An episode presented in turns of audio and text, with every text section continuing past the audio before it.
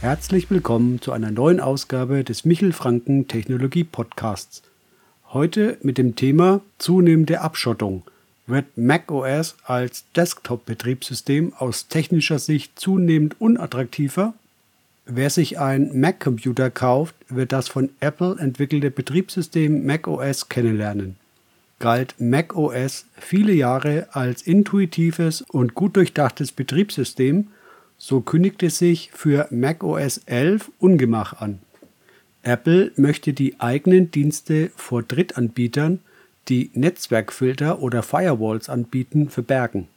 Was heißt das für den Anwender? Dem gehen wir heute einmal nach. macOS Big Sur bringt viele Änderungen. Ich möchte hier auf die folgenden eingehen. Netzwerkverkehr. Bisher können Mac-Anwender sich Drittanbieter-Software installieren, um den Netzwerkverkehr am Mac zu überwachen und ein Stück weit selbst zu kontrollieren. Zu solchen Tools zählt zum Beispiel das bekannte Firewall-Tool Little Snitch, aber auch andere Apps zum Datensparen sind hier betroffen. Hier wird auf DNS-Ebene der Netzwerkverkehr überwacht, was Apple scheinbar nicht gefällt. Klar, darüber können natürlich auch die Apple-Apps daran gehindert werden, nach Hause zu telefonieren. Nun könnte man argumentieren, dass Apple den Anwender davor beschützen will, das Nutzererlebnis unbeabsichtigt zu trüben bzw. einzuschränken. Auf der anderen Seite könnte man vermuten, dass Apple sich nicht gerne auf die Finger schauen lassen will, was seine eigenen Apps machen, wann und wohin sie funken. Diese Transparenz steht vielleicht etwas im Widerspruch zu den Datenschutzversprechen von Apple. App-Authentifizierung Nach der Veröffentlichung von Big Sur kam es zu verschiedenen Problemen innerhalb der Apple Serverinfrastruktur. Seltsam mutete für Anwender von Catalina an, dass einige enorme Probleme beim Start von Apps hatten. Zunächst war unklar, was es damit auf sich hatte. Dann kam heraus, dass bei bestehender Internetverbindung bei jedem Programmstart ein Apple-Server im Hintergrund kontaktiert wird, um die Bescheinigung zu erhalten, dass das Zertifikat der App gültig ist und es sich nicht um Schadsoftware wie zum Beispiel Malware handelt. Wird ein Zertifikat von Apple aufgrund von Kompromittieren des Programms zurückgezogen, so startet das Programm nicht mehr. Nach diesem Prinzip arbeitet Apples Malware-Schutz namens Gatekeeper auf macOS. Wird die Internetverbindung getrennt, ist der Automatismus unterbrochen und Programme starteten. Der Hintergrunddienst TrustD kontaktiert die Domain ocsp.apple.com, um die Zertifikate abzugleichen. Das Brisante an der Situation ist einerseits, dass die Verbindung nicht durch Verschlüsselung geschützt war und auch eindeutig identifizierbare Merkmale wie die IP nebst Datum und Uhrzeit enthalten war. Andererseits könnte Apple so auch aufgrund des Nutzerverhaltens Profile erstellen, die dank unverschlüsselter Verbindung auch in die Hände Dritter hätten gelangen können.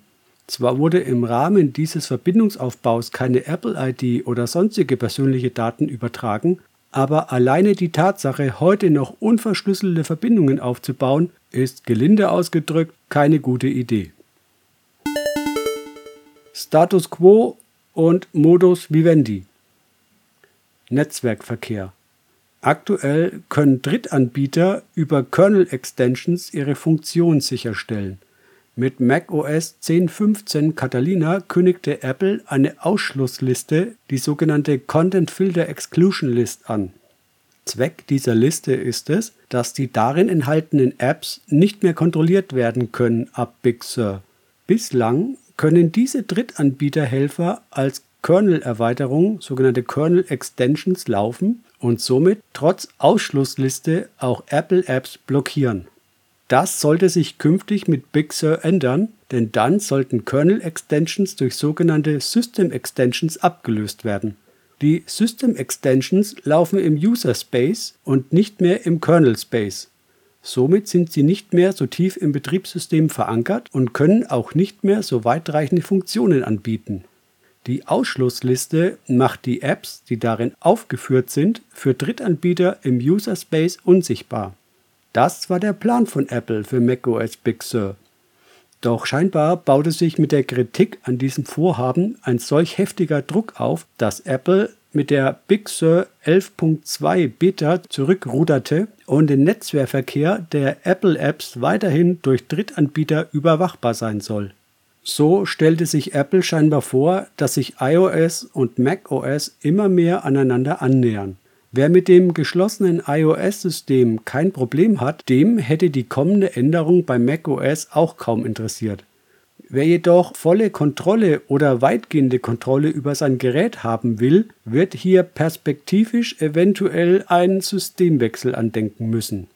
Die zunehmende Vorenthaltung elementarer Funktionen am Gerät, wie zum Beispiel Kontrolle über den Netzwerkverkehr, kann durchaus sauer aufstoßen. Ein Großteil der Apple-Anwender wird damit eher keine Probleme haben. So bleibt die Frage im Raum, warum Apple das überhaupt verstecken wollte. Oder war das nur ein Testballon, um die Stimmung diesbezüglich an der Nutzerbasis zu testen? Pi-hole kontrolliert auch iOS, iPadOS und macOS. Wer jedoch aus beruflichen Gründen nicht am Mac vorbeikommt, aber dennoch wissen will, was vor sich geht oder Apps am Senden hindern will, kann über ein Pi-hole den Netzwerkverkehr dennoch regulieren und Apps gegebenenfalls am Übertragen hindern. Das gilt jedoch nicht für unterwegs, sondern nur für das eigene Heim. Wie eine Pi-hole-Instanz installiert wird, Dazu hatte ich bereits ein Video auf meinem YouTube-Kanal veröffentlicht. App-Authentifizierung Den Stein ins Rollen brachte unter anderem der Sicherheitsforscher Jeffrey Paul. Apple reagierte bereits auf den Vorwurf und gelobte Besserung. Gleich mehrere Maßnahmen wurden in einem Support-Dokument mit der Nummer HT 202491 erwähnt. Demnach sollen alle gesammelten IP-Adressen gelöscht werden. Auch sollen die Verbindungen künftig verschlüsselt aufgebaut werden. Darüber hinaus sollen die Nutzer dieses Verhalten künftig auch ausschalten können. So schlampig ich die initiale Situation einschätze, so akzeptabel finde ich die Reaktion darauf von Apple. Dennoch würde ich mir wünschen, wenn ein Unternehmen, das die Privatsphäre hochhält, seine Verbindungen über das Internet grundsätzlich verschlüsselt aufbaut und nur das absolute Mindestmaß an personalisierten Daten wie IP-Adressen speichert. Wir wollen an der Stelle nicht die schlechtesten Absichten unterstellen und konstatieren Apple ein vernünftiges Verhalten und eine sachlich angemessene Reaktion. Fehler können passieren und dieser Fehler kann abgehakt werden, sobald die versprochenen Maßnahmen vollumfänglich umgesetzt wurden. Persönliche Einschätzung und Fazit. Ich werde erst einmal auf macOS Catalina bleiben und die Entwicklung von Big Sur verfolgen. Frühzeitig werde ich sicher nicht wechseln, egal wie hübsch die optischen Änderungen sein mögen. Wie im Rahmen meiner Linux-Videos oft erwähnt, ist Stabilität für mich zunächst das ausschlaggebende Kriterium. Aus dem Grund bin ich nie einer, der gleich auf die neuesten Versionen springt. Die Änderungen mit den Kernel-Erweiterungen gefallen mir nicht, wurden aber von Apple schon langfristig ab 2019 kommuniziert. Es ist also keine unerwartete Sachlage. Das Aussitzen auf Catalina geht eine Zeit lang noch problemlos und ich werde mir den weiteren Verlauf in Ruhe anschauen. Aber für meine Nutzungszwecke tut es Catalina noch eine Weile und ich habe die Hoffnung, dass bis ich meinen Sprung auf Big Sur mache, sich hier in diese Richtung noch eine gute Lösung auftun wird. Etwas schade ist, dass die klassische Software-Distribution sich ändert, zumindest unter macOS. Während ein Entwickler früher noch seine Software kompilieren und dann zum Runterladen über seine Internetseite anbieten konnte, wird das immer problematischer.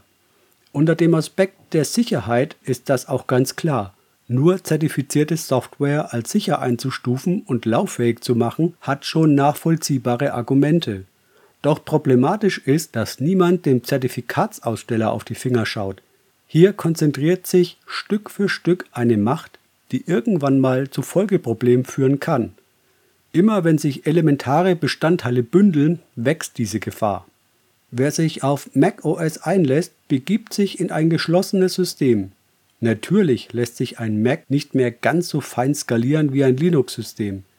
Wer also zum Beispiel ein gehärtetes Debian oder Arch Linux nutzt, wird hier nur schmunzeln können. Doch machen wir uns nichts vor, wir sprechen hier von völlig unterschiedlichen Zielgruppen und vergleichen Äpfel mit Birnen. So finde ich den Mac weiterhin sehr attraktiv, wenn es um Multimedia-Angelegenheiten geht. Die Softwareauswahl ist hier exzellent und sucht seinesgleichen. Gleichermaßen finde ich Linux unverzichtbar, wenn es um Themen wie Anpassbarkeit, Datenschutz oder Privatsphäre geht. Wer jetzt aufmerksam war, hat erkannt, wie ich mich hier aufstelle. Der Mac ist für mich das A und O, wenn es um Multimedia geht, während Linux bei mir der Fels in der Brandung ist, wenn es um meine privaten Daten geht. Für mich kann das Ganze hervorragend in Koexistenz gehen und schließt sich keineswegs gegenseitig aus. Das war der heutige Michel Franken Podcast. Weitere Podcasts folgen regelmäßig. Anregungen oder Ideen gerne per E-Mail an podcast.michelfranken.de. Vielen Dank für die freundliche Aufmerksamkeit und bis zur nächsten Ausgabe. Ciao!